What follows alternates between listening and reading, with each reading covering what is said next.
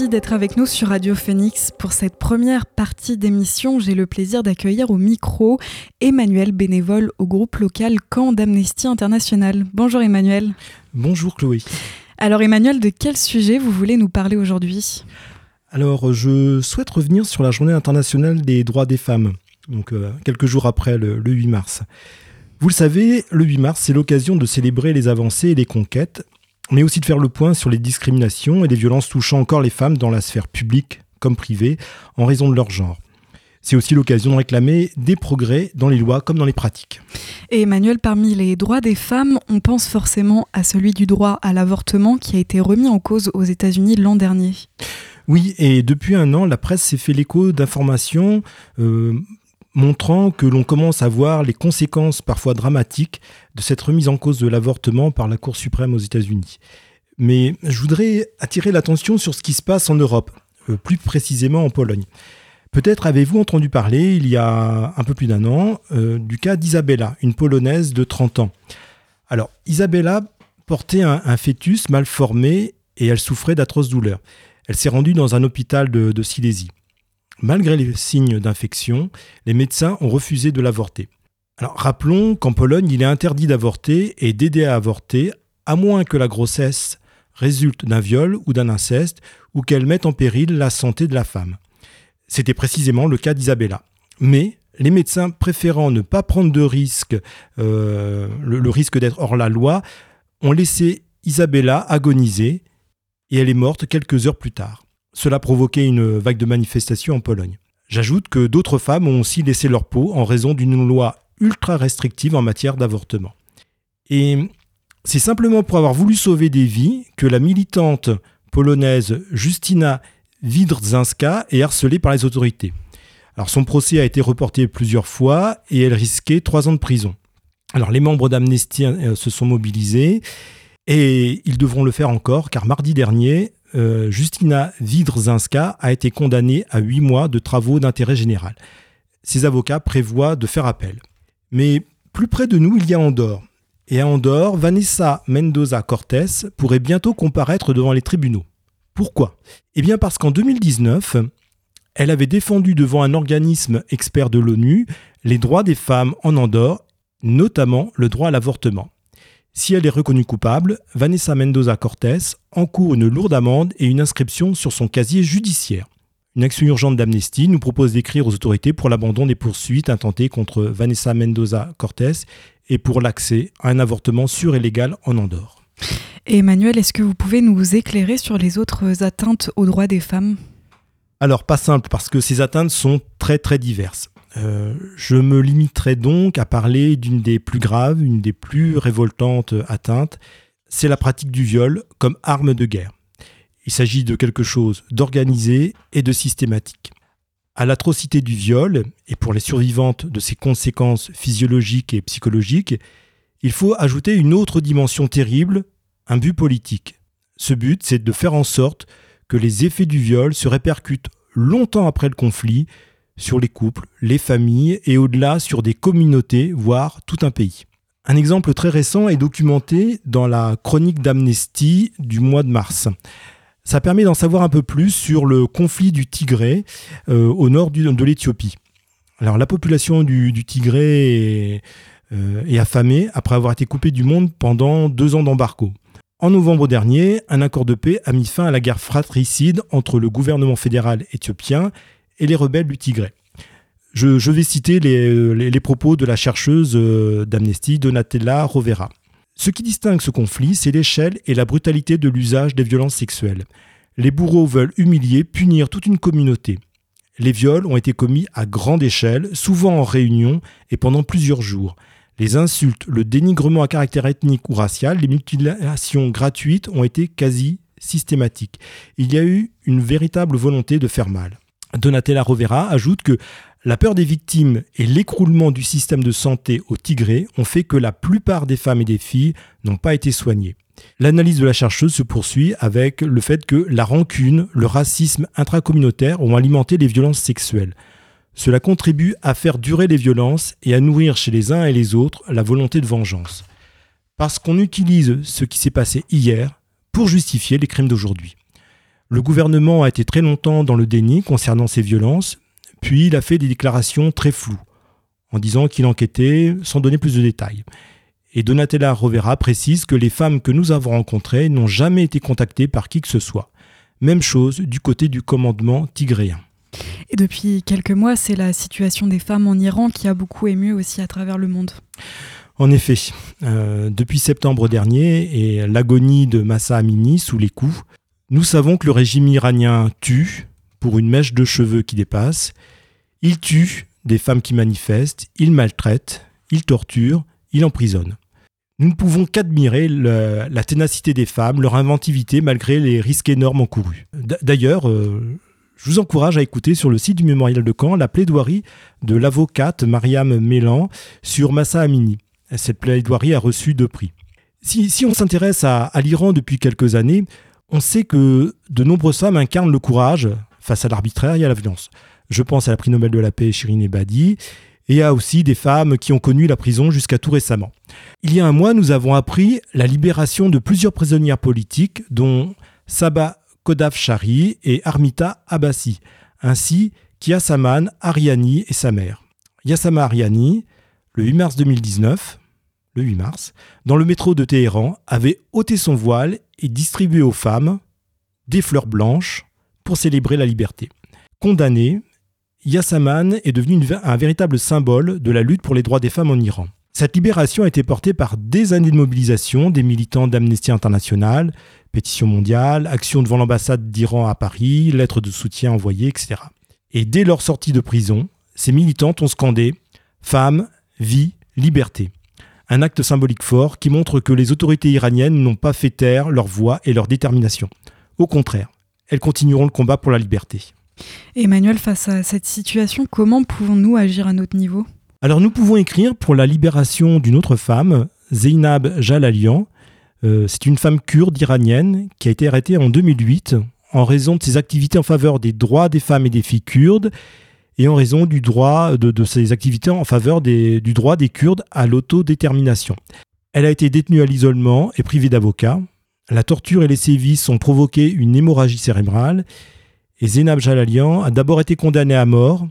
Ensuite, sa peine a été commue en prison à vie à l'issue d'un procès inique. Alors, que demandons-nous aux autorités?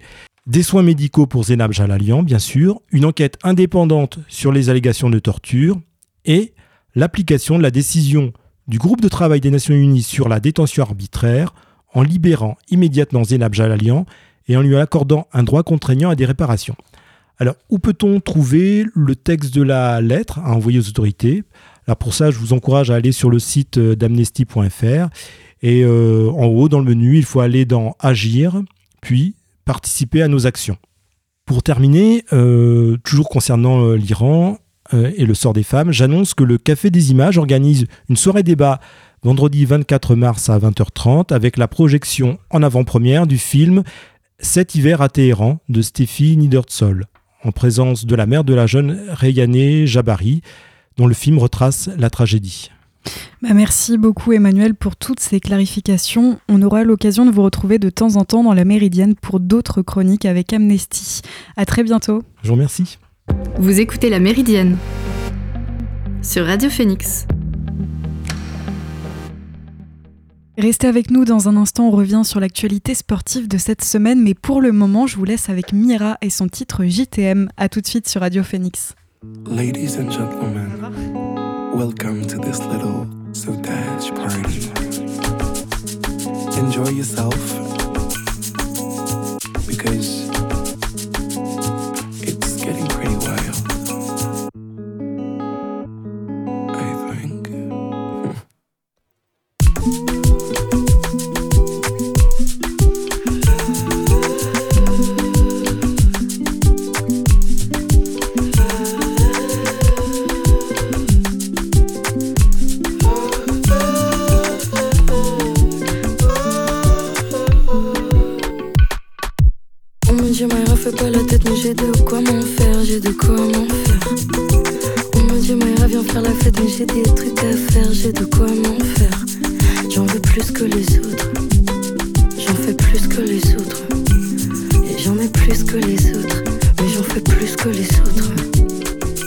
Petit, petit écorcé comme un expresso. Petit décolleté, je suis dans le restaurant. Petit écorcé, moi je parle texto. Mon petit décolleté, toi c'est pas ça qui t'emporte. Oh, Danser plus que les autres, j'aurais dû rentrer chez moi. Mais on va rentrer chez toi,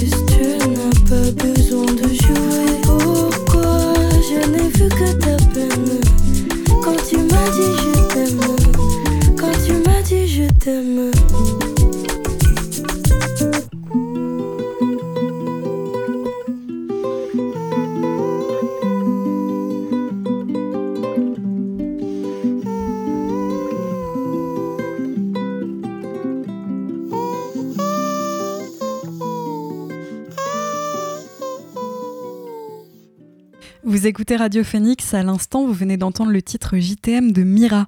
Pour cette deuxième partie d'émission, je vous propose de revenir sur l'actualité sportive de cette semaine et quelques mots de foot, une occasion de plus de laisser une trace dans l'histoire du football. À 41 ans et plus de 5 mois, Zlatan Ibrahimovic a été convoqué en sélection hier pour les matchs de qualification à l'Euro 2024 contre la Belgique et l'Azerbaïdjan. Et ça sera fin mars. S'il entre sur le terrain le 24 mars prochain les Diables Rouges ou le 27 contre l'Azerbaïdjan, l'ancien attaquant du PSG deviendrait le joueur le plus âgé à disputer un match qualificatif d'un championnat d'Europe.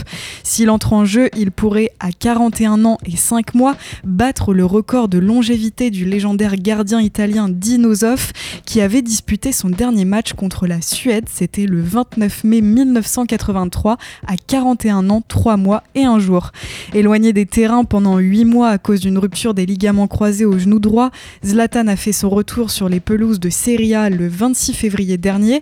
Avant cela, il était sorti d'une longue retraite internationale de 5 ans en 2021, mais avait échoué avec ses coéquipiers à se qualifier pour la Coupe du Monde au Qatar avec une élimination en barrage.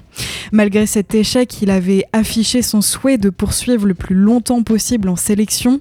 Si la Suède se qualifiait au prochain, prochain Euro en Allemagne et si Zlatan participait à une rencontre, il deviendrait alors de loin le joueur le plus âgé à disputer une phase finale européenne. Le record est actuellement détenu par le gardien hongrois Gabor Kirali qui avait joué à l'Euro 2016 à 40 ans, 86 jours selon l'UEFA. Quelques mots à propos de la Coupe du Monde féminine de football. Dans 4 mois, les joueuses de l'équipe de France de football seront en Australie et en Nouvelle-Zélande pour disputer donc la Coupe du Monde. Mais à l'approche de l'événement, il n'y a toujours pas de diffuseur en France pour retransmettre les matchs. C'est d'abord le décalage horaire avec les deux pays organisateurs, l'Australie et la Nouvelle-Zélande, qui pose problème selon Vincent Chaudel, cofondateur de l'Observatoire du Sport Business. Quand la France jouera par exemple ses matchs de groupe, il sera midi à Paris. Et après l'appel d'offres sans résultat pour les droits de ce mondial, la Fédération internationale de football négocie désormais directement avec les diffuseurs. Claude Simonet, ancien président de la Fédération française de football, est décédé à l'âge de 92 ans, comme l'a confirmé hier sa famille à la FFF. Il avait notamment été le patron du foot français lors du mondial 1998. Dirigeant pendant plus de 30 ans, il avait occupé la fonction de président de la FFF de février 1994 à février 2005. Associé au premier sacre des Bleus en Coupe du Monde, il s'était retiré des affaires à la fin de sa présidence, terminé sur un scandale. Accusé d'avoir dissimulé un déficit d'environ 14 millions d'euros dans les comptes de la FFF, il avait été condamné en 2007 à 6 mois de prison avec sursis pour faux, usage de faux et entrave à la mission du commissaire aux comptes. Né à Mortagne-au-Perche, Claude Simonet a mené une carrière de joueur de football en tant que gardien de but entre 46 et 58, avec quelques incursions au niveau professionnel avec le FC Nantes notamment entre 1955 et 1960. Et on termine avec les JO. Hier, à moins de 500 jours avant la cérémonie d'ouverture, la seconde phase de vente des Jeux Olympiques a démarré. Dans un communiqué publié la semaine dernière, l'organisation des Jeux Olympiques a annoncé que 3,25 millions de tickets se sont écoulés pendant la première phase, dont 400 000 billets vendus à 24 euros et près de 70% des places parties pour moins de 100 euros. La deuxième phase de vente donnera accès à 1,5 million de billets limités à 30 unités par personne sur le même fonctionnement que la première. Pour participer, il y a une seule adresse internet à retenir, c'est celle de la billetterie officielle des JO et vous avez jusqu'au 20 avril à 18h. Il est nécessaire de s'inscrire à un tirage au sort pour pouvoir acheter ces tickets à partir du 11 mai. Les heureux élus seront prévenus au fur et à mesure en recevant un mail d'information et d'explication 48 heures avant de pouvoir accéder au site de vente du billet. Parmi ce million et demi de places en vente, 10% seront au tarif de 24 euros selon les organisateurs, mais elles ne concerneront pas les sessions les plus prisées. Les billets pour la cérémonie d'ouverture sur la scène vont être disponibles entre 90 et 2700 euros, tout comme pour celle de clôture au Stade de France, le plus cher des sièges sera à 1600 euros. Une troisième phase aura lieu en fin d'année, mais cette fois-ci sans tirage au sort. 3,25 millions de billets seront de nouveau en vente avant une dernière période qui sera dédiée à la revente. Pour les détenteurs de places qui souhaiteraient les revendre, une plateforme verra le jour au cours du deuxième trimestre 2024 et les billets ne pourront pas être revendus plus cher que leur valeur initiale ont indiqué les organisateurs. Restez avec nous dans un instant, on revient sur l'actualité de cette fin de semaine, mais pour le moment, je vous laisse avec l'abattu et son titre de Little Joys. A tout de suite sur Radio Phoenix.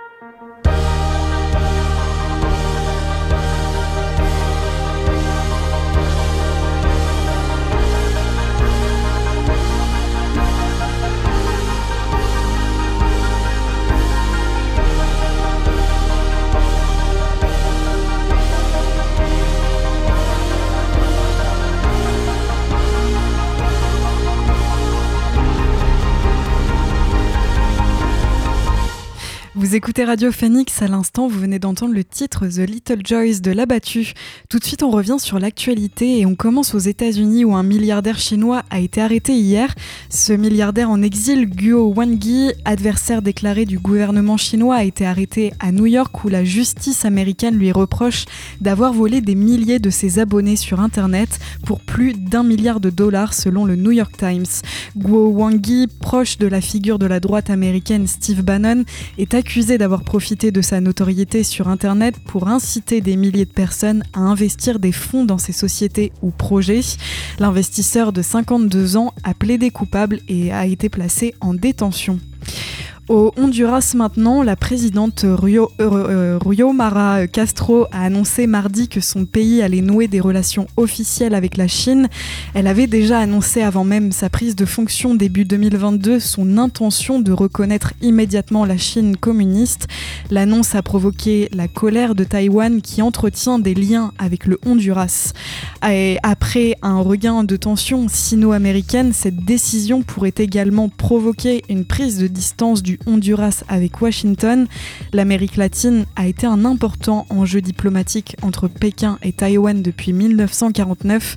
Alignés sur Washington, tous les pays d'Amérique centrale sont restés pendant des décennies liés à Taïwan, mais aujourd'hui, seuls le Honduras, le Guatemala et Belize entretiennent des liens avec l'île.